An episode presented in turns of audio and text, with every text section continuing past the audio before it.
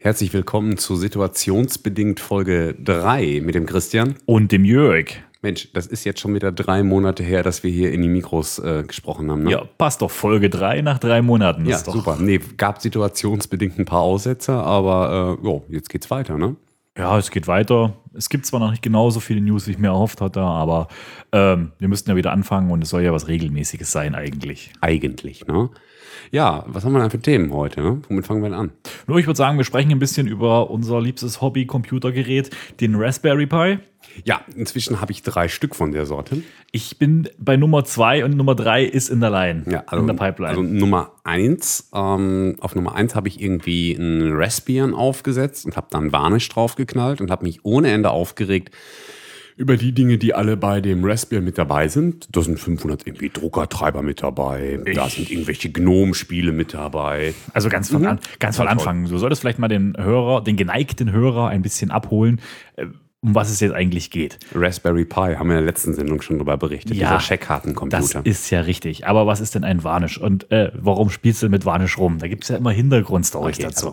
also, Squid ist das, was man zu Hause kennt, um ähm, Webseiten zu cachen. Ne? Sprich, man ruft irgendwie Google auf, Bild auf, was auch immer auf. Und wenn man das zweite Mal aufruft, dann guckt er halt von wegen, hey, hat sich was verändert? Wenn nicht, dann nehme ich es aus dem Cache. Und wenn ja, dann ziehe ich es halt über die Internetleitung. Und Varnish ist genau das umgekehrte Teil. Da schaltest du vorne Webseite, ähm, zum Beispiel vor einem WordPress-Blog. Und wann immer ein Request von draußen kommt, dann guckt der Varnish halt nach, hey, hat sich in dem Blog überhaupt was verändert? Wenn ja, gut, dann frag mal das Blog, das belastet dann die Datenbank etc. pp. Ja, ähm, und wenn sich nichts verändert hat, dann ähm, holt der Varnish das halt aus dem Cache.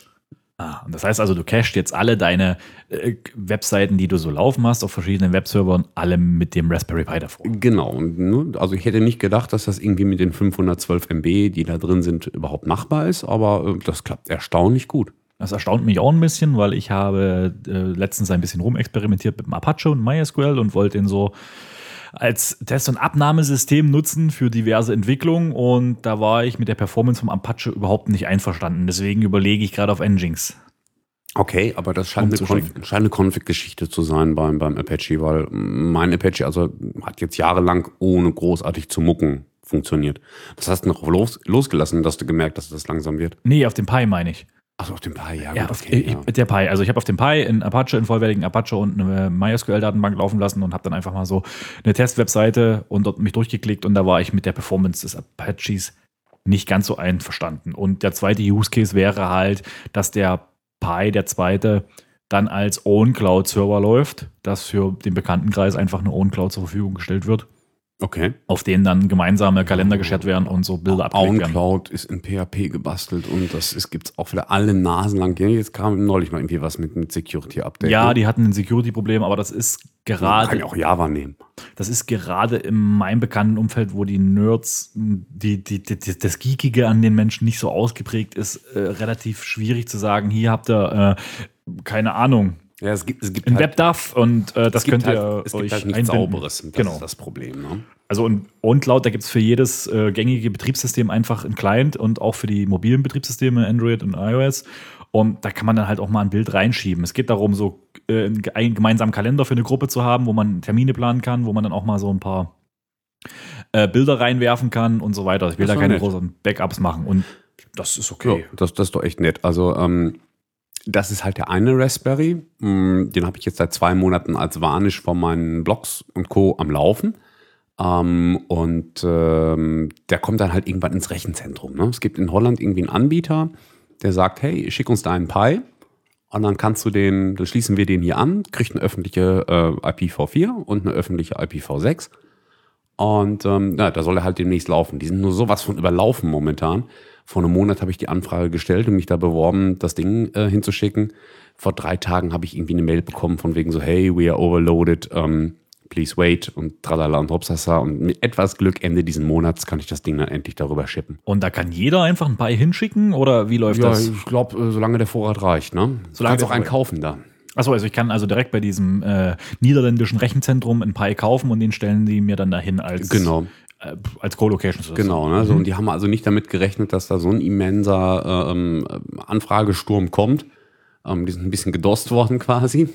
Also von ihrem eigenen Support, ja. Äh, richtig, ne? Also die haben sich da auch lustig, was Lustiges einfallen lassen. Die haben irgendwie ähm, zwei 19 Zoll Racks fertig gemacht und haben dann in die Mitte, also immer Fachböden reingetan und in diese Fachböden halt ähm, 10, 20 USB-Pömpel, die sie per Remote, per IP steuern können, um die Dinge halt so aller Hands-on rebooten zu können. Ja, macht ne? ja auch Sinn. Ich meine, wenn die, wenn die da ein paar, paar hundert Stück liegen haben und dann heißt der, der Kunde mit der Nummer 423 möchte gerne seinen Raspberry rebootet haben, was ja nur, nur mit Strom weggeht, wäre es ein bisschen krass, wenn da ein ein Supporter hingehen müsste, sich die Nummer 423 raussuchen und einen Stecker ziehen. Das, Ja, aber die, äh, die sind halt handgestrickt, ne, diese, diese USB-Teile. Also was ich auch noch spannend finden würde, ähm, du kannst so einen Hands-on-Service mieten, irgendwie 20 Euro die Stunde.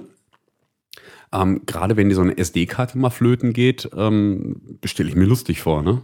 Da haben die richtig was zu tun wahrscheinlich. Ich glaube, das ist auch deren Geschäftsmodell, dass sie darauf spekulieren. Wollte ich gerade fragen, was kostet mich denn der Spaß monatlich, wenn ich den jetzt einen Pi zuschicke, ich konfiguriere den, die stellen den mir da an die Co-Location und binden den an mit einer IPv4-Adresse, die ja statisch ist. Nada niente. Es kostet mich nichts. Also Richtig. Wir wiederholen nochmal, es kostet nichts. Ja, aber wahrscheinlich ist das Angebot inzwischen so dermaßen überbucht, dass die gar nichts mehr annehmen.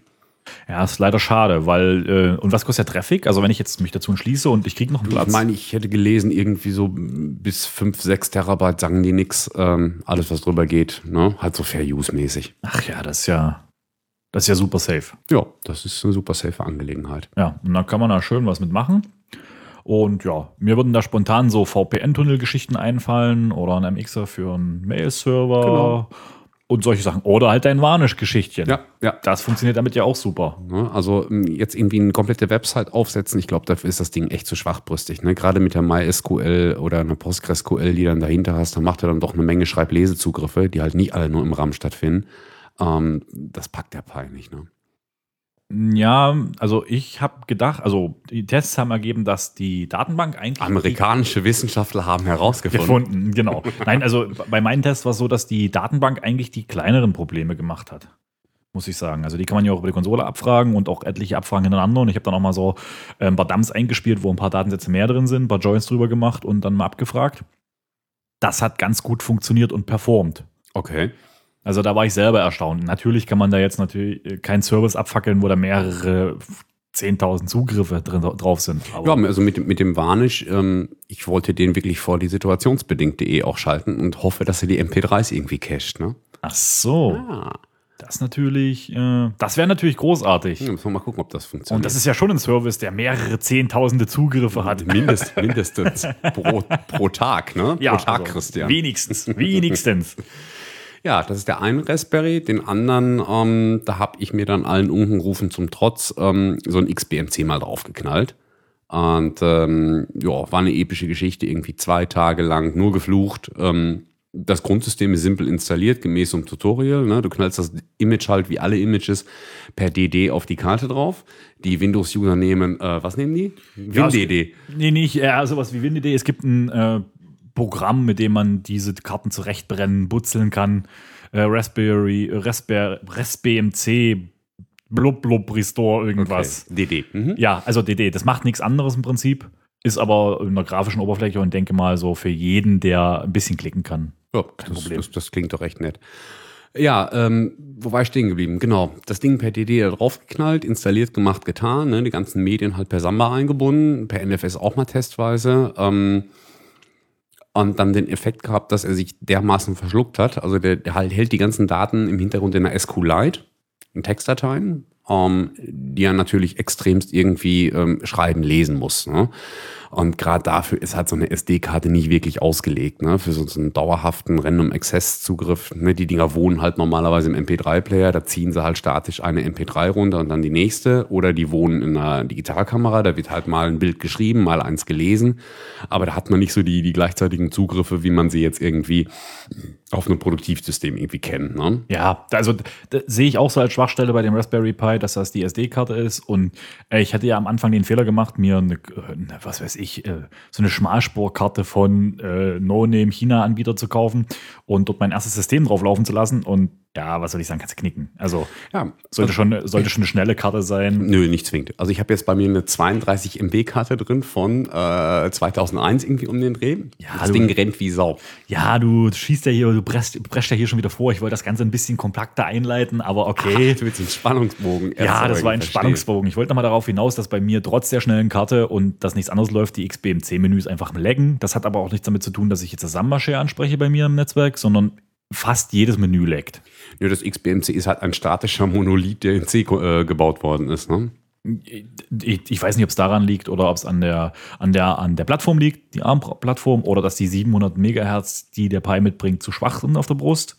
Auf jeden Fall leckt es ein bisschen. Naja, für das, wie es gebaut ist, sind sie in der Tat so schwach. Ähm, also mir sind da auch so ein paar Sachen aufgefallen. Bei mir leckt es auch, trotz der 32 MB-Karte von 2001. Nicht gerade deswegen. Ähm, das sind so, so, so lustige Sachen wie ähm, du deaktivierst irgendwie in diesem Setup-Menü ähm, das ganze Broadcast-Gelumpe, dass sich das Ding da im, im Netz prostituiert ohne Ende. Ne? Das Ja. schreit ja wie so, wie so ein Windows-Rechner durchs Netz. Hey, hier bin ich und ähm, spiel auf mir irgendwas ab. Ja, da, da Vorsicht. Ja, die Einstellung habe ich auch gemacht. Dann sollten aber alle gewarnt sein, die die XBMC Smartphone App nutzen als Remote. Ja, die sehen da nichts mehr. Genau, die müssen dann definitiv konfigurieren. Hier, das ist meine IP, das sind die Zugangsdaten, weil automatische Erkennung ist dann nicht. Naja, aber der, der Knaller an der Sache ist eigentlich gar nicht der, sondern ist der, wenn du das deaktivierst, gehst du so als, als ähm, Linux-Kenner davon aus, jo, der Daemon unten drunter ist jetzt gestoppt, ich spare ein bisschen Performance von der eh schon recht mageren CPU. Nein. Dem ist aber nicht so. Also im Hintergrund werden die Dienste einfach nur totgestellt, ähm, die laufen aber noch. Und da gibt's halt dann diverse Klamotten in diversen Foren, wie man den ganzen Kram dann wirklich deaktiviert. Ähm, Gerade bei diesem Ding mit dem ähm, Apple Remote Gedöns Abspielteil da, Avahi hängt dahinter, ähm, habe ich mich da mal so ein bisschen ähm, in den, in den Development Track eingelesen. Da haben sich ehrlich die Entwickler gekloppt, ne? weil das manche auch schon festgestellt haben, von wegen, hey, warum stoppen wir diesen Daemon nicht? Und andere sagen wieder, ja, nee, äh, dann ist er schneller wieder da, wenn wir ihn nicht stoppen. Ja, ist, Bullshit. ist völliger Quatsch. Also ich habe bei mir zwei oder drei Demons mit richtig mit Kill abgeschossen. Im Nachhinein, mhm. weil mir das selber aufgefallen ist, als ich wieder SSH drauf war und gedacht habe, dass die Demons nicht mehr laufen. Die habe ich dann mit Kill beendet. Ist natürlich keine Komplettlösung, keine Dauerlösung. Ja. Was will man machen? Also mir ist es, auf, mir ist es auch aufgefallen. Okay. Naja, jedenfalls läuft es jetzt auf der 32 MB-Karte. Äh, warum habe ich es auf die 32 MB-Karte gepackt? Ähm, ich hatte es auf eine 8 GB-Karte. Der ist mir aufgrund der Performance ein paar Mal so heftig hängen geblieben beim ähm, Scrapen, heißt das, glaube ich. Ne? Scrapen der Mediathek, das dann nur noch half, den Stecker rauszuziehen und wieder reinzustecken. Und ähm, wenn er gerade in dem Augenblick irgendwie das Filesystem noch nicht auf die Karte synken konnte, dann ist die ganze Karte im Eimer. Das heißt, der bootet gar nicht mehr. Ne, Der zieht den Bootloader noch irgendwie und sagt dann, hey, no root file system found, leck mich doch. Das habe ich noch nicht. Also ich habe auch einen Samba-Share dahinter und habe es äh, scannen lassen. Da liegen auch ein paar dezentrale Sicherheitskopien, nicht gerade wenig. Oh, so meine Lieblings-YouTube-Videos halt. Und ähm, bei mir ist er noch nicht ab. Also er ist einmal gefrostet, er ist ein Freeze gegangen, aber das System habe ich mir dadurch nicht zerschossen. Mit einem Reboot war es eigentlich immer Okay. getan bisher. Okay, echt spannend. Naja, ich habe es bei mir jetzt halt so gelöst, ähm, in dem, also der, der Bootloader muss erstmal irgendwie als FAT32 da sein. Ne? Eine Hommage an Microsoft, keine Ahnung, warum das so ist. Ähm, und auf dieser FAT32-Partition, die halt bei jedem, jeder Raspberry Distri dabei ist, ähm, liegt eine Datei, die heißt irgendwie bootconfig.txt oder so ähnlich, müsst ihr es nachgucken. Und in der kann man sagen, hey, ähm, super, Kernel und Co. und Root-File-System holt sie dir bitte per NFS. Das heißt, der zieht sich bei mir von den 32 MB nur noch den Bootloader und zieht sich dann das komplette Filesystem per NFS nach und schreibt und liest dann auch per NFS. Ähm, klappt super, hundertprozentig. Ich habe einen Schreibschutz in die Karte reingemacht, weil er liest ja nur den Bootloader. Mm, Performance-mäßig kein Unterschied zu vorher. Im Gegenteil, ich würde sogar sagen, eine Spur schneller. Wäre jetzt auch meine Frage gewesen, äh, gerade weil er ja die ganzen Dateioperationen dann übers Netzwerk macht. Ja. Gut, bei dir im speziellen Fall, du hast ein komplettes Gigabit-Netzwerk zu Ja, Hause. aber der Raspberry hat einen 100 Mbit, von daher bringt mir das Gigabit Ja, aber gar du kannst, nichts. du kannst den kompletten 100 Mbit ausnutzen, Ja. aber es sollte eigentlich in jedem Standardnetzwerk auch kein Problem Mhm. sein, oder? Nee, klappt super. Denke ich, denke ich auch. Also, und du hast mich dann halt auf die Idee gebracht mit meinem OwnCloud-Zeug, was ich da vorbereite, ähm, habe ich ja das Problem, dass ich ja eine maximal 32 Gigabyte Karte in den Pi reinbekomme aktuell. Das könnte mir zu wenig werden.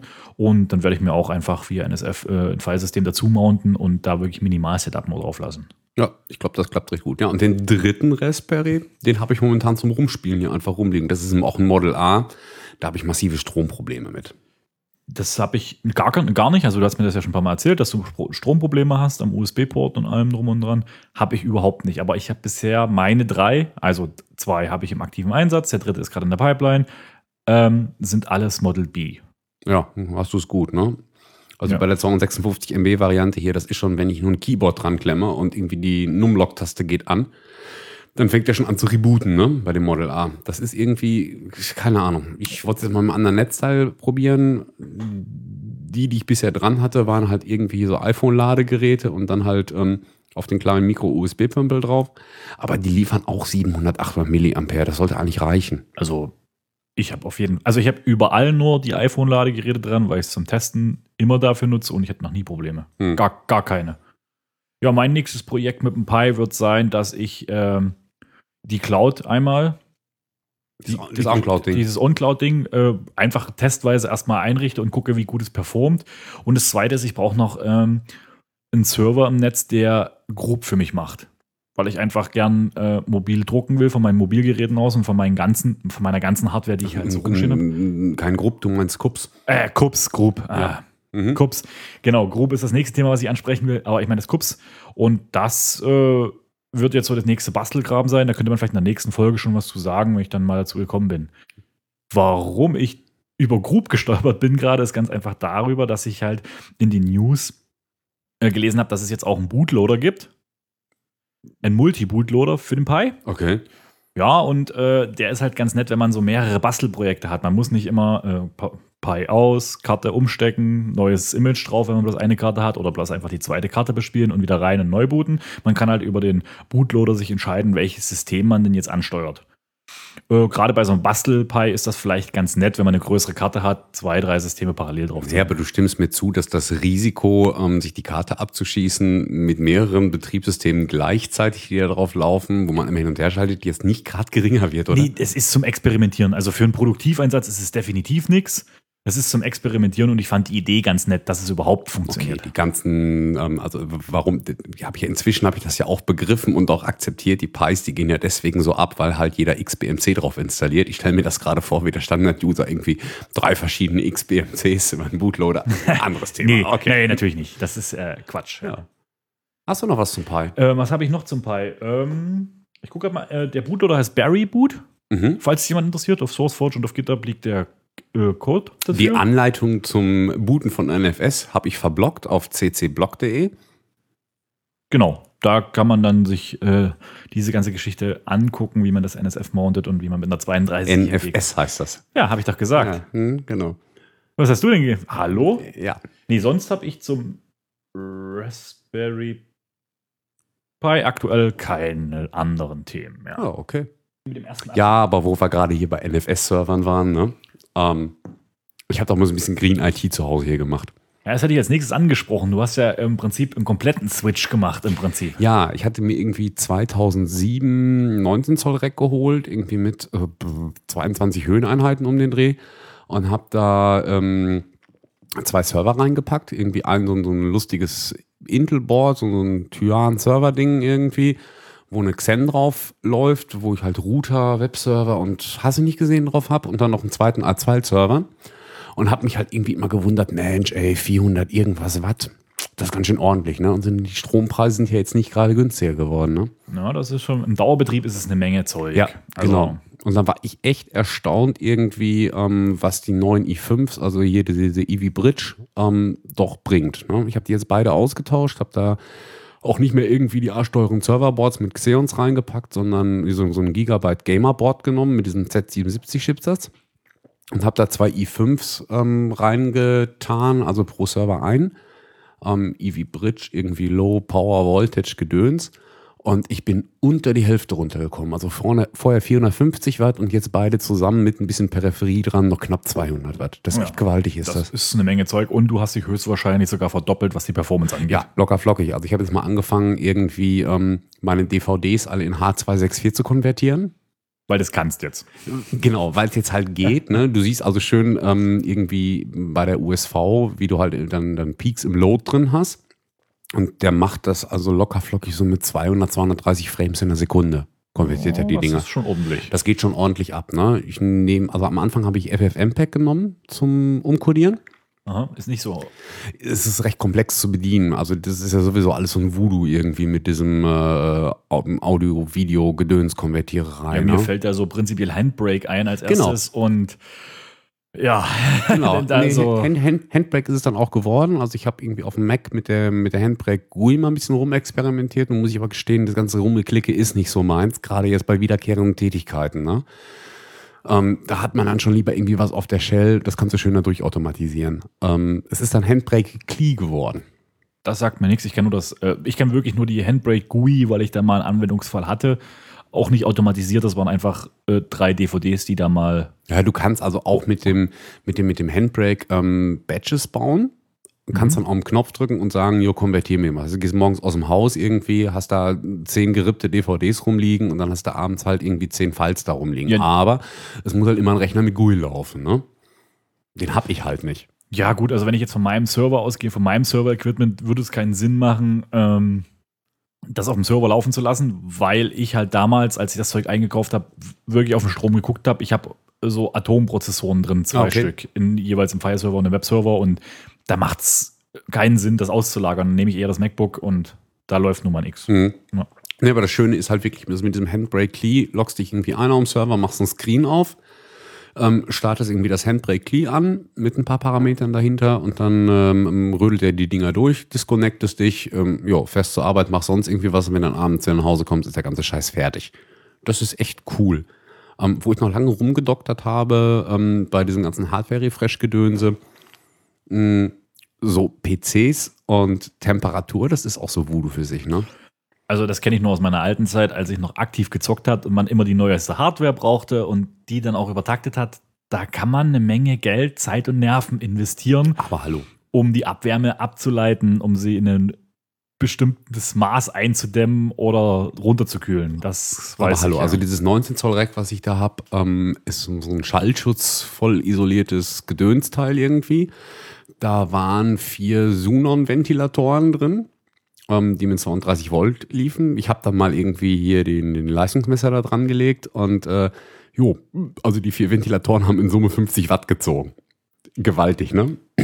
Bitte nochmal wie viel? 50 Ja, da weiß ich gar nicht, was ich sagen soll. Also Das ist eine Menge Ne? Zeug. So, dann sind die erstmal rausgeflogen, habe ich dann irgendwie so Enermax-Dinger reingesetzt mit Bettwing-Architektur, was auch immer das kann. Ähm, da war ich dann schon mal runter irgendwie von 50 Watt auf 10. Und dann habe ich mir mit einem Arduino ähm, noch eine kleine PWM-Schaltung gebastelt, die halt temperaturabhängig die Lüfterdrehzahl von diesen ähm, Rack-Ventilatoren regelt. Und nachdem die dann aus dem Prototyp-Status raus war, habe ich die dann auf Lochstreifenplatine gelötet ähm, und durch ein AT Tiny ersetzt. Ich muss ganz ehrlich sagen, also diese Arduino-Plattform, die ist echt extremst geil.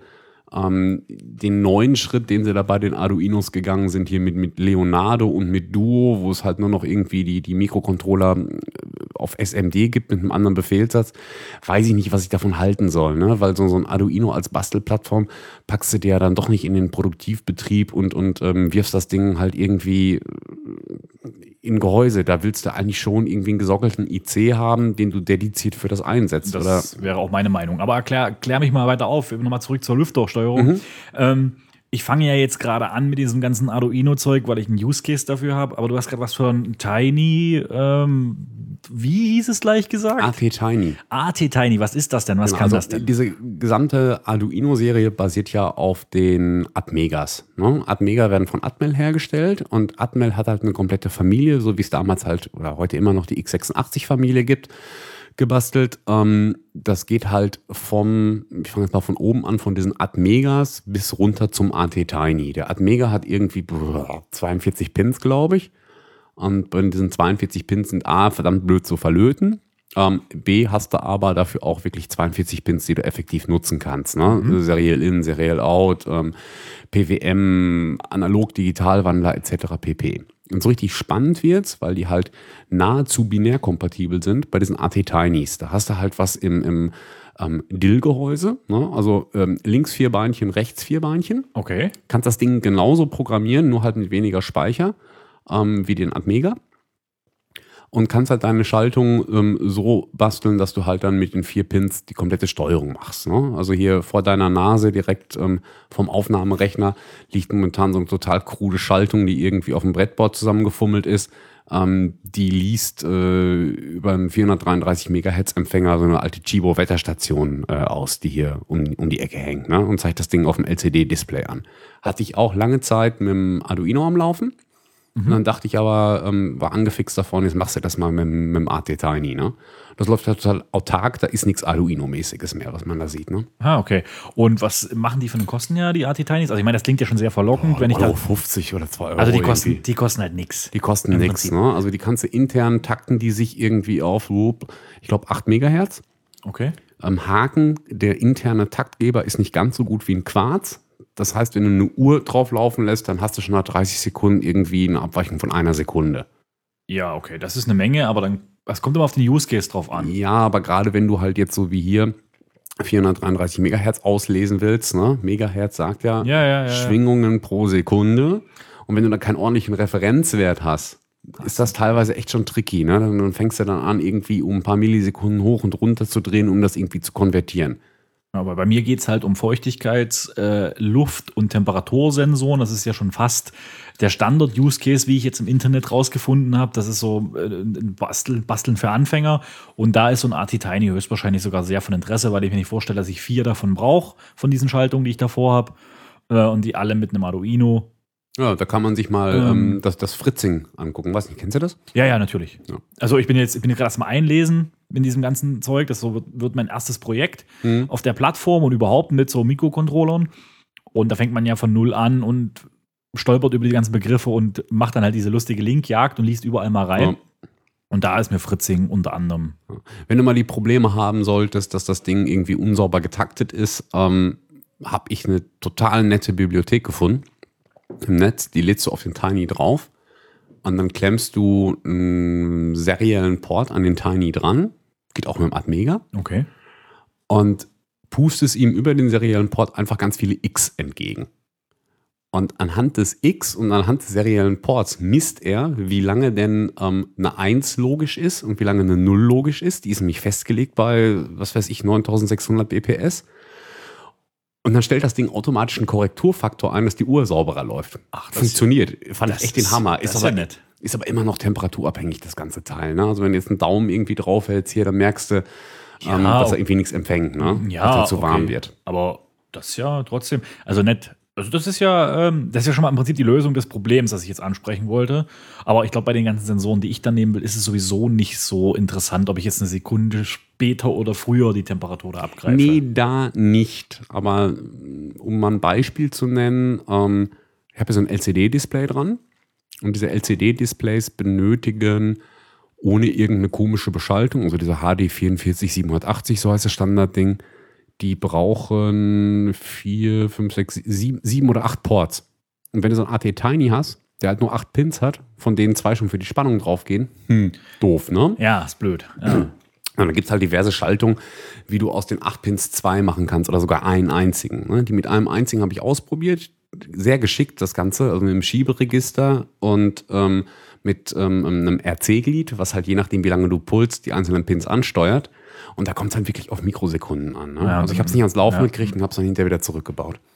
Hm, also da haben wir genau wieder das Problem mit der Verzögerung dann drin. Ja. Aber wie gesagt, ne, war er halt ähm, jetzt in, in dem Falle mit dem PWM-Gedönse, da ist das Teil äh, recht in Ordnung. Ne? Ja, gehen wir mal davon aus, dass einige unserer Hörer vielleicht äh, auch was mit Mikrocontrollern machen wollen und sich da einlesen wollen. Hast du da bestimmte Tutorials oder äh, ein Buch, was du empfehlen kannst? Oder Es gibt von O'Reilly ein Buch, ähm, ja, von wem auch sonst? äh, Einstieg in Arduino, müsste ich jetzt raussuchen, wir schreiben sie in die Linkliste rein. Ist das ne? das nette Buch, wo dann wirklich angefangen wird, äh, anhand einer Comiczeichnung zu erklären, Ja. was ist ein Ja. Widerstand und äh, wie verbauen Genau. wir einen Widerstand? Ja, also das habe ich mir Ja, angeguckt. Also irgendwie, da ist auch, da läuft doch die ganze Zeit irgendwie so ein Strichmännchen mit Ardus heißt das.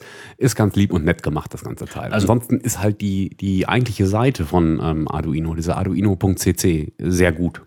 also auch gut übersetzt irgendwie von der Community auf Deutsch, kann man gut mitarbeiten mit Ja, dem Ding. was ich noch gesehen habe, ist bei den Anfängen, dass man sich so ein paar Projekte raussuchen kann, ist Adafruit, ist eine äh, amerikanische Plattform. Die haben ziemlich gute Einsteiger-Tutorials, wenn man jetzt nicht, wie ich, darauf steht, ein Buch da liegen zu haben und das abzuarbeiten, Schritt für Schritt bis zu einem gewissen Punkt. Ja, das passt.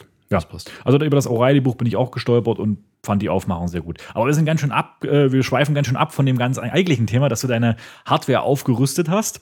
Mhm. Ähm, und wir waren gerade bei der Lüftersteuerung irgendwie angekommen, die du gebaut hast. Mhm. Ähm, hast du noch mehr umgerüstet oder? Nee, also ich habe die Platten rausgeschmissen, weil ich hatte irgendwie so Samsung Spinpoint-Dinger da drin.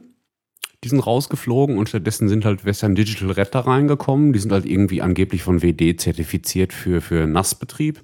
Okay, und wieso die Red und nicht die Green? Ähm, die, die Green sind deswegen green, weil sie, wer weiß, wie oft einen Spin-Down machen. Ne? Das heißt also, wenn kein ähm, ähm, ja, Traffic, pff, ke- keine Schreiblesezugriffe auf dem ähm, Platten sind, dann ähm, schalten die die Spindel ab, gehen in Parkposition und schalten sich dann wieder an, ähm, wenn sie gebraucht werden. Spart Strom auf der einen Seite, Deswegen heißen die nämlich Green. Genau. ja, auf der anderen Seite hast du aber den Effekt, ähm, Platten gehen kaputt, wenn du sie zu, zu oft an und aus machst. Das ist wie bei, bei, bei äh, Lampen. Ne, das hat sich zwar alles verbessert irgendwie, trotz alledem, durchlaufende Platten sind also gesünder, wenn auch nicht stro stromsparender, als Platten, die sich alle Nase lang an- und ausschalten. Ne? Ja, klar. Ich hatte extra nochmal gefragt, weil ich habe mich zu dem Thema belesen, weil ich überlegt hatte, meinen Server auch noch ein oder zwei Terabyte mehr zu gönnen. Und dann bin ich über das über, im Prinzip zum selben Ergebnis gekommen und auch die Empfehlung in einschlägigen Foren geht dahin zu sagen, äh, für den so Semi-Pro-Bereich diese Red zu nehmen. Okay, gibt aber, wo du das gerade sagst, ähm, hatte ich jetzt die Tage von gehört, du kannst aus einer Green eine Red machen. Man kann aus einer Green Red machen, man Ja. muss dann eine neue Firmware. Genau, also okay, es, es gibt wohl irgendwie ähm, von Western Digital geleakt, gar nicht offiziell, irgendein Tool, mit dem du die Plattenfirmware ähm, beschreiben kannst, ändern kannst. Äh, Das geistert halt momentan irgendwie durchs Netz, dieses Tool. und Da kannst du halt aus einer Green eine Red machen, weil hardwaretechnisch sind die wohl alle gleich. Auch die Black, die ist wohl gleich. Ja, da würde ich, auch- also ich würde da die Finger von lassen, wenn ich mir jetzt neue Hardware keine. Garantie mehr, ne? Äh, Erstmal das und zweitens mal will ich die ja für einen Dauereinsatz haben und dann einen Fehler gemacht und dir raucht das alles weg. Nee. Machst du halt vorher, ne? Ja, ja, klar, aber dann ist es im Ja. Betrieb und dann hat eine davon bloß Zicken. Du hast bei, bei einer was, äh, weil du sie am Verbund laufen lässt, hast du es bloß bei einer irgendwie Ja. nicht so hinbekommen und dann raucht ihr die weg und dann ist der RAID-Verbund kaputt und wir kennen ja die Schmerzen. Genau, ne? Ja. Und aus dem Grunde hatten wir halt, habe ich halt die Dinger so gelassen, habe die rüber kopiert, klappt halt einwandfrei, ne? Ähm, lüftertechnisch, ja, ähm, intern habe ich noch mal ein bisschen rumgespielt, ne? Normalerweise überlässt man dem Board ja irgendwie die Lüftersteuerung. Ähm, es gibt unter Linux irgendwie die lustige Kombination Fan Control und PWM-Config, Mhm. wo du halt sagen kannst, jo, monitor mir mal den und den Sensor über den i2C-Bus, der auf dem Board drauf ist und steuer dementsprechend halt proportional wie auch immer die Ventilatoren. Ähm, der Ansatz ist gut, die Umsetzung ist grottig, die ist echt übel. Das halbe Netz rantet über Fan-Control und PWM-Config. Es Okay. gibt da irgendwie eine Conf-Datei, die unter ETC liegt. Ähm, die hält sich an alles, nur nicht an die Standardkonventionen, wie denn Conf-Dateien auszusehen haben. Also da sind selbst Windows-INI-Dateien noch lesbarer. Ne? Das war echt Schmerz, war das, das Ding anzupassen. Aber hast du jetzt doch so gemacht? Ich habe das jetzt so gemacht und ähm, naja, wenn man halt einmal angefangen hat, so von wegen Strom sparen, ähm, dann ist man happy um jedes Prozent, wo die USV-Load runtergeht oder jedes Watt, was du sparst, dann fängst du halt an, rum zu optimieren und zu machen und zu tun. Ne? Und ähm, auf beiden Rechnern dieses Fan-Control am Laufen ähm, bringt nochmal locker irgendwie ja, 15, 20 Watt um den Dreh. Ne? Und das ist eine Menge Zeug. Wir müssen es ja immer aufs Jahr hochrechnen, weil das ist ja ein Dauerbetriebssystem. Äh, und dann ist das schon eine Menge Zeug. Da stimme ich dir schon zu. Ja, das ist wohl so. Ja. Ja, einen zum Thema ähm, Server-Refresh habe ich noch. Ne? Also als ich damals irgendwie die, die Rechner gebastelt habe, ähm, hast du halt irgendwie so, so, so so für Setup-Zwecke hier dieses Ami- oder Word-BIOS. Auf diesen neuen Gigabyte-Boards ist irgendwie ein 3D-BIOS drauf. Yeah! Was kann denn das Ich kann's- 3D-BIOS? Ganz ehrlich, ich kann es dir nicht verraten. Es ist gruselig. Es erinnert mich so ein bisschen an diese Auswüchse Ende der 90er. Ähm, hat Phoenix, ne, auch so ein renommierter BIOS-Hersteller, ähm, mal irgendwie ein WinBIOS rausgebracht. Das war der Hass in Tüten, war das. Da konntest du mit der Maus irgendwie halt durch das Setup für deine Platten navigieren. Und so ähnlich fühlt sich dieses 3D-BIOS auch an, aber das kannst du wieder auf 2D zurückstellen. Ne? I. Ja. Ach, da könnte ich jetzt gleich was raten, aber ich glaube, das hätten wir uns für die nächste Folge auf. Ähm, ich habe einen Windows 8 Laptop in die Hand bekommen und gesagt gekriegt, ah, hier mach mal Windows 7 drauf. Das ist doch für dich kein Thema. Ähm, aber ich glaube, das will ich jetzt nicht. Da rege ich mich, da kriege ich Puls. wenn Nee. ich das jetzt, das, äh, nee. Nee, mach, machen wir dann das nächste Mal. Ähm, vielleicht abschließend zu dem ganzen Server-Graffelze. Ähm, ich visualisiere mir schon seit ähm, Jahren so alle Eckdaten, irgendwie hier Traffic, Temperatur, Lüfterdrehzahl und was man halt so alles hat, ähm, in Cacti. Ja? Cacti ist so, so ein Open Source PHP-Ding, wo du halt SNMP-Daten visualisieren kannst oder auch ähm, naja, alles, was man irgendwie so von draußen kriegt. Ne? Sieht Aha. halt ein bisschen 90er-Jahre mäßig aus. Ähm, ist so eine Round-Robin-Datenbank ähm, drunter. Ist halt ganz nett. Also 90 Müsste eigentlich, eigentlich müsste man da mal irgendwie die Chart-Engine updaten. Na, da hätte ich was, einen Tipp für dich, weil das sieht nicht nur 90er aus, das sieht eher aus wie die 80er haben angerufen, die wollen komm. ihre Designs wieder. ähm, ich bin durch Zufall, weil ich ein Projekt, äh, weil ich ein Projekt realisiert habe, wo ich äh, Statistik brauchte und so ein paar Charts über ähm, High-Charts gestolpert. Das ist ein Diagramm-Template oder eine Template-Engine für Diagramme mit einer API, die man ansprechen kann und die macht wirklich schöne Grafiken. Also zum Reportingsfahren ist das echt Okay, super. braucht, braucht man irgendwie wie ähm, jQuery zu oder geht das ohne jQuery? Ja, das ist also JavaScript-basierende Bibliothek. Die kann man über mehrere Varianten ansprechen. Eine wäre über ähm, ganz normal JSON. Das ist eine JSON-API. Mhm. Ich werfe dem JSON vor die Füße und er macht mir dann ähm, eine ganz lustige Grafik daraus meiner Wahl. Okay. Und die zweite Variante ist, man erstellt äh, eine, wie soll ich sagen, eine HTML-Tabelle auf der Seite, macht die, setzt sie auf Height und daraus macht er mir genauso ein Diagramm. Das ist also super easy einzubinden, die ganze Geschichte. Okay, das heißt, du gibst also irgendwie dem der HTML-Tabelle wahrscheinlich irgendwie eine ID mit, irgendeinen Namen mit und sagst dem, dem Highcharts dann, hey, lutsch dir da mal den Scheiß raus und mach ein Diagramm raus, oder wie? Genau. Nimm, Cool. nimm dir mal aus den Spalten die nötigen, die nötigen Informationen und mach daraus das Diagramm, was ich dir mitgebe. Ja, Also, und das Ding ist Open Source? nee. Shit. Also es ist für private Projekte, ist es, kannst du es nutzen. Gibt's, Okay. Gibt es eine Lizenz für. Aber sobald du es irgendwie produktiv einsetzen willst, kostet es Geld.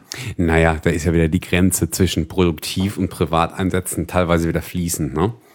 Gab es da schon irgendwie Fälle, ähm, wo das Ding aufgefallen ist? Kann, kann ich nicht sagen. Ich habe die noch nicht so lange in Benutzung und bin noch ein bisschen am Probieren, für was ich es alles nehmen kann. Ich habe es jetzt für lau genommen, weil das Projekt, für was ich es einsetze, das sehen ungefähr zwölf Leute zum Spaß. Ja, im Notfall kauft man das und macht Werbefinanzierung, ne? Ja, apropos Werbefinanzierung. Ähm, ja, das hat jetzt nichts mehr mit Teilstadt zu tun, sondern wir sind jetzt im mobilen Bereich und zwar in der Android-Sparte. Ich habe gestern was über eine App gelesen für Android, wie man Geld verdienen kann. Mit seinem, Oh, mit seinem Android-Telefon. Bitcoins meinen auf dem Android? Äh, nee, aber fast genauso fies. Die, Raus, raus. die ist ja bekannt, dass man auf äh, Android-Phones sich ein Widget legen kann, dass der Homescreen animiert ist. Ja, hier so Wetterdaten. Alles mögliche, Kalender kann man sich ja einblenden. Das ist ja bei uns beim iPhone nicht der Fall, aber auf äh, Android geht das wohl. Okay. Und da gibt es jetzt wohl eine App. Ähm, und die sagt dir, du kannst Geld verdienen. Und zwar, indem du die installierst und die blendet dir auf deinem Homescreen Werbung ein. Nee, super, will man haben. Das will man haben. Also, Und was kriegst du dann pro. ähm, also du, die, die App heißt Das erstmal gruselt mich. Abalo. Ja? Abalo, das heißt also vor jedem entsperren Jetzt und. pusht das nicht noch Ja, hier. doch ne? klar, das sollen alle, die das haben, sollen das nutzen, ja. Ähm, Ja, Android-User sind ja eh schmerzbefreit. Okay, verstehe. Genau, und da muss man, die muss man irgendwie so anklicken, die Geschichte dann, die Werbung. Ja, weil man kommt ja nicht dran vorbei, ist ja der Sperrbildschirm und man bekommt 1,8 Cent, wenn ich das richtig in Erinnerung habe, pro Klick und es gehen maximal. Ach, du musst da draufklicken, sonst so, kriegst ich, du nichts. Ich, ich habe das so verstanden, ich kann es nicht testen, aber ich habe das so gelesen, dass du da drauf, also du, du entsperrst dein Telefon, klickst dann darauf, weil du es gesehen hast, dann bleibt das Ding noch kurz stehen und dafür kriegst du 1,8 Cent. Das geht also nur, das geht aber nur 27 Mal am Tag. Super. Das heißt, das sind 15 Euro im Monat. Ja. Gut, da ist dann, was weiß ich, irgendwie der, der Aldi-Talk-Tarif, ähm, wo es das Android im Bundle mit gab.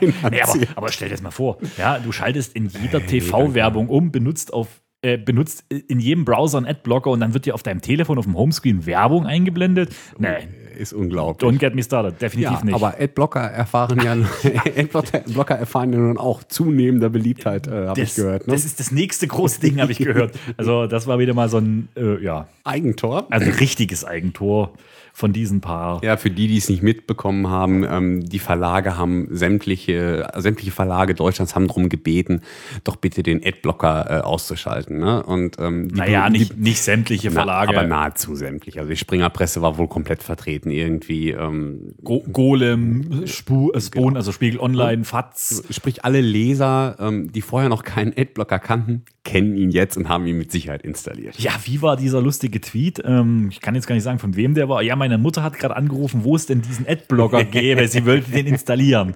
Super. Also das war wirklich ein Schuss ins Knie und ähm, mir war gar nicht bewusst, wie hässlich das Netz wirklich aussieht ohne Adblocker. Ich benutze die seitdem es eigentlich diese Plugins gibt für Safari und Ich habe für da kein. Plugin, ich habe das zentral gelöst hier.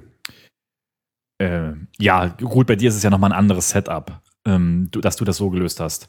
Aber du weißt auch nicht, wie schlimm das eigentlich aussieht, das Netz. Doch, pass auf. Ich habe irgendwie, ich glaube, in der ersten Folge habe ich ein bisschen was von irgendeiner Reddit-App erzählt. Ne? Ähm, Reddit-Picks irgendwie fürs iPad, so ganz lustig zum durch die Gegend scrollen in der Free-Version.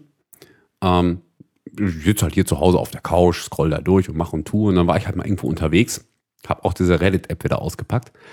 Ähm, ohne Adblocker, ohne zentralen, hast du auf jeder zweiten Seite eine Werbung und auf jeder dritten Seite einen Banner und auf jeder vierten Seite einen Popper. Ach, ich kann mich erinnern, du hattest mir das erzählt und ich hätte gesagt, ja, was ist denn das für eine Drecks-App? Da Ja, ja. da- Das ist doch tausende Werbung und ich muss jeden dritten Klick muss ich Werbung Genau. wegdrücken. Und du War hast, bei mir nicht. genau, und bei dir war das einfach nicht. Ja, wie, wie machst denn du das ohne zentralen ähm, ähm, Werbeblocker mit, den, mit, mit iOS? Ja, iOS ist bei mir immer noch verseucht. Ja, doof, ne? Ja, also das ist, es ist relativ schwierig. Es ist doof. Auf der einen Seite, auf der anderen Seite lese ich auf iOS das Internet nicht so wie in einem Rechner. Ja? Also wenn ich dann News lese, mache ich das über RSS. Ja. Und da sind wir wieder schon beim traurigsten Thema des Tages ja. eigentlich. Wie lange haben wir noch? Wie viele Tage? Ja, knapp einen Monat. Ja. Knapp einen Monat. Dann gibt es 30. halt Google News nicht mehr, äh, Google Reader nicht mehr. Ne? Ja, 30.06., wenn ich richtig informiert bin, schaltet Google den Reader ab und damit so, somit auch den Sync. Den Reader selber habe ich nie benutzt im Prinzip. Oder äh, nicht zum Lesen der Feeds genommen, sondern Nur zum einfach Abonnieren. Nur zum. Abonnieren und Synchronisieren. Und ich habe echte Schmerzen, einen Nachfolger zu finden, weil ich habe mich jetzt auf dem Mac und auf dem iPad an Reader mit Doppel-E gewöhnt. Ja, habe ich auch das Ding. Ist nett. Und das ist somit das Beste, was ich an News-Konsum bis jetzt gehabt habe. Und der unterstützt aber keinen nativen Sync. Aktuell. Nee, gegen was soll er auch synken? Er könnte Ja, gegen, gegen die, sich selbst. Ja, gegen. Ja, aber du brauchst Zum- halt eine zentrale Instanz. Genau. iCloud, iCloud, wie auch immer. Ich glaube, Reader gibt es auch für Android oder für ähm, Symbian oder Nee, ich glaube nicht. Äh, Ich glaube, das ist äh, Mac-only. Blackberry OS. Bla oh, da könnte ich auch noch. Na, egal. Auf jeden Fall habe ich da echt Schmerzen. Das ist ein Desaster. Ich konsumiere alle meine News über RSS. Ich bin da wirklich Power-User und habe auch, weiß ich nicht, 500, 600 Feeds bestimmt abonniert, die ich zum Teil regelmäßig und unregelmäßig lese in verschiedenen Streams. Und ich weiß noch nicht, was ich mache in einem Monat. Es gibt ja verschiedene Lösungen. Ich hätte gern eine, die ich selber hosten kann. Aus dem Mhm. einfachen Grund, jetzt bin ich einmal angeschmiert von Google. Ja? Also ich bin jetzt nutze Google Ja, so gut wie nicht mehr. Du merkst, dass der Trend geht bei allen Leuten halt dahin, sich den Scheiß wieder irgendwie nach Hause zu holen. Ne? Aber also, was ich gelesen hatte als Alternative war Fever. Fever ist auch ganz okay. Ich finde das ganz nett. Ich meine, die 30 Euro, die er haben will, das kann er gern haben. Aber ich habe ein Problem. Ich bin nicht der Einzige bei uns im Haushalt, der RSS-Reader, äh, RSS-Feeds liest über Reader. Und ich bräuchte einen User. Eine Userverwaltung. Ist halt nicht Multi- Multi-User. Genau, ist ein, ein Single-User-System und ich bräuchte zwei Lizenzen und zwei verschiedene Server, wo ich es abgreifen kann. Ah, scheiße. Und das geht nicht. Ja. Es gibt noch mehr, äh, noch mehr Selbst-Hosted-Geschichten. Eine habe ich ausprobiert, das ist Tiny Tiny RSS. Okay. sagt mir auch absolut nicht zu. Und es gibt auch, also gibt nicht die App, wo ich sage, mit der kann ich mich anfreunden auf dem iPad, wo ich meine News gern konsumiere, äh, die, die das unterstützt, das Tiny, Tiny SSS. Und Fieber wird höchstwahrscheinlich erst einmal für mich die Lösung werden, aus dem einfachen Grund, es wird von Reader unterstützt. Und dann äh, muss ich mir noch eine zweite Hey, Möglichkeit einfallen irgendwas lassen. braucht man. Was ist mit Net, Net Newswire? Das habe ich früher mal benutzt, bevor ich Reader hatte. Das kam gegen Delicious, glaube ich, oder sowas. Ich weiß, Ich weiß nicht, gibt es Delicious noch? Wurde, das nicht von, wurde Delicious nicht von Yahoo gekauft? Wie übrigens Tumblr in den letzten Tagen. Ja, ne? Und äh, wo sind sie jetzt noch dran? An Hulu, ne? Ja. Ja. Ähm, ich weiß es nicht. Ich, äh, Net- NetNewsWire habe ich mich noch nicht beschäftigt. Ich habe mir Feedly angeguckt, ich habe mir Feed.bin angeguckt, Command Feed habe ich mir angeguckt, Tiny Tiny RSS. und bin zu dem Schluss gekommen, dass es alles noch nicht das ist, was ich wirklich haben will. Hm. Und ja, ich bin jetzt ganz auf der Suche. Also, wenn da draußen irgendjemand noch eine andere Möglichkeit hat, die selbst hostet ist im Idealfall oder von Reader unterstützt wird oder es gibt eine andere super gute iOS-App, die so ähnlich ist. Nicht so diesen Magazin-Style, sondern eher im Reader-Style. Da wäre ich echt interessiert. Schreibt es bitte in die, Kom Ja, die Kommentare. ich würde mich auch drüber freuen. Das ist wohl so. Ja, ich habe halt noch nichts gefunden. Und für mich ist es ein wirkliches Dilemma. Also, das ist das, was ich wahrnehme. Und das ist mir beim Adblocker-Thema erstmal wieder richtig bewusst geworden, als ich dann mal im Browser gegangen bin und dann so diese Seiten, die ich eigentlich abonniert habe, abgesurft habe und dann den Adblocker ausgeschaltet habe, wie schlimm es eigentlich ist bei den Großen. Es ist schon gruselig, doch. Also es ist In richtig Tat. gruselig. Ja. Das will man nicht und ich kann gut verstehen, dass die ein Modell suchen händeringend, um ihren Content zu finanzieren und sich über Wasser zu halten. Aber das ist der falsche Weg. Ja, mit über Wasser halten und Modellen. Da Ja, ja. werden, werden extremst krude Richtungen momentan eingeschlagen überall. Das ist wohl so. Genau, aber es, es gibt doch, es gibt, es gäbe doch Möglichkeiten. Und ähm, ja, aber das ist die falsche zu sagen, schaltet euren Adblogger aus. Und das ist auch die falsche zu sagen, ich mache eine Paywall, wo mich, wo mich dauernd in, in Modal penetriert, wenn ich auf die Seite komme. Hier, äh, willst du jetzt bezahlen oder willst du testen? Ja. ja weißt du? Ja. Es gibt Seiten, da würde ich gerne was bezahlen, aber unkompliziert, einfach. Nicht hier einloggen, Kreditkarte. Flatter für alle. Ja, Flatter, aber da werden die Verlage nicht mitgehen, weil es zu unsicher ist. Ja? Das verstehe ich, aber es muss einen einfachen Micropayment-Dienst geben, wo ich nicht mich einloggen muss und 1000 Kreditkarten und dann wird abgezogen und beim nächsten Mal Besuch muss ich mich wieder einloggen, dass er erkennt, dass ich schon bezahlt habe und das will ich nicht. Da gibt es auch noch kein Patent, Patentrezept. Nee, aber Wir kratzen momentan alle dran. Also Ja, muss man einfach mal gucken, Da müssen sich wo, was wo, einfallen sich, lassen. wo sich das hin entwickelt. Ja, nee, da müssen sich die Verlage und die ganzen Content-Anbieter was einfallen lassen, Oh. weil sonst ja, sind die Messen bald gesungen. Das ist wohl so. Haben wir noch was? Ja, haben wir noch was nicht besprochen? Ich würde sagen, das soll es gewesen sein für Jo. die erste Sendung nach langer Pause. Ich hoffe, wir machen das jetzt wieder regelmäßiger hier. Ne? Ich bin dafür, ja. Ja. Dann ja, in diesem Sinne, danke fürs Zuhören. bis zum nächsten Mal. Tschüss. tschüss. Ciao.